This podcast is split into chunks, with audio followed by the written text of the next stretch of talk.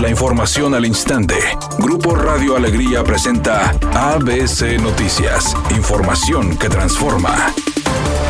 Ante el incremento de casos confirmados y fallecimientos por COVID en Nuevo León, el Consejo de Seguridad en Salud analizaría una posible implementación de ley seca en el Estado los fines de semana. Así lo adelantó el secretario de Salud en el Estado, Manuel de la O, alternativa que surge ante el incremento de la movilidad y las reuniones masivas en la entidad. El funcionario de salud recalcó a la población que el virus sigue presente en Nuevo León y a nivel mundial, por lo que recomendó seguirse cuidando y respetando las medidas preventivas.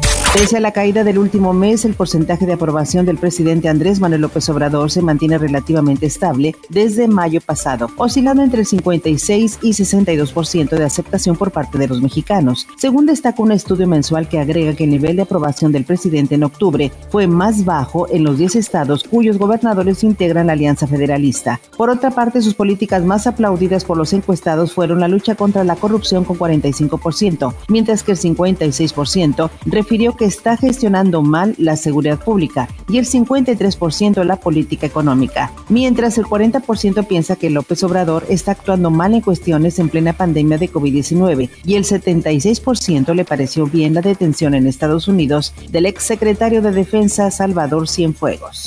Editorial ABC con Eduardo Garza. Clara Luz, Adrián, Víctor, Colosio, Samuel, Ildefonso y ahora hasta de la O quieren ser gobernadores de Nuevo León. Todos son viejos conocidos aquí en el estado y todos van a prometer combate a la corrupción, mejores vialidades, obra pública, finanzas sanas, apoyo al campo, que no les temblará la mano para correr a los corruptos y que ahora sí harán lo que no se había hecho en administraciones anteriores. Las mismas promesas de todas las campañas, ¿a poco no? pero es lo que hay y de ahí vamos a tener que escoger al próximo mandatario estatal el próximo año. Usted sabe a quién le da su voto. A todos ya los conocemos. Esa es mi opinión y nada más. Tras un largo periodo de espera e incertidumbre, finalmente la CONCACAF anunció que reanudará la presente edición de la CONCA Champions. Todo esto con un nuevo formato y un nuevo calendario.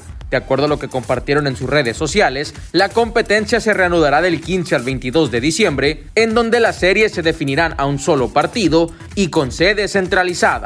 Andrea Escalona, hija de la recientemente fallecida productora Magda Rodríguez, se mostró optimista ante la situación. Dijo que sin duda alguna su madre dejó un legado en el entretenimiento mexicano y que aunque está muy triste, tratará de despedirla de la mejor manera y no llorando, porque seguramente su mamá no le gustaría. Dijo que celebrará su vida y que la honrará de aquí en adelante.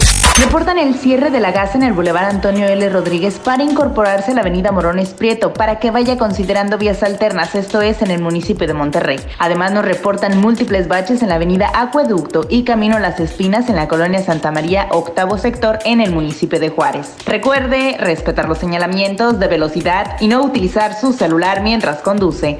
Es una tarde con cielo despejado. Se espera una temperatura máxima de 24 grados, una mínima de 16. Para mañana martes 3 de noviembre se pronostica un día con escasa nubosidad. Una temperatura máxima de 24 grados y una mínima de 10. La temperatura actual en el centro de Monterrey 24 grados.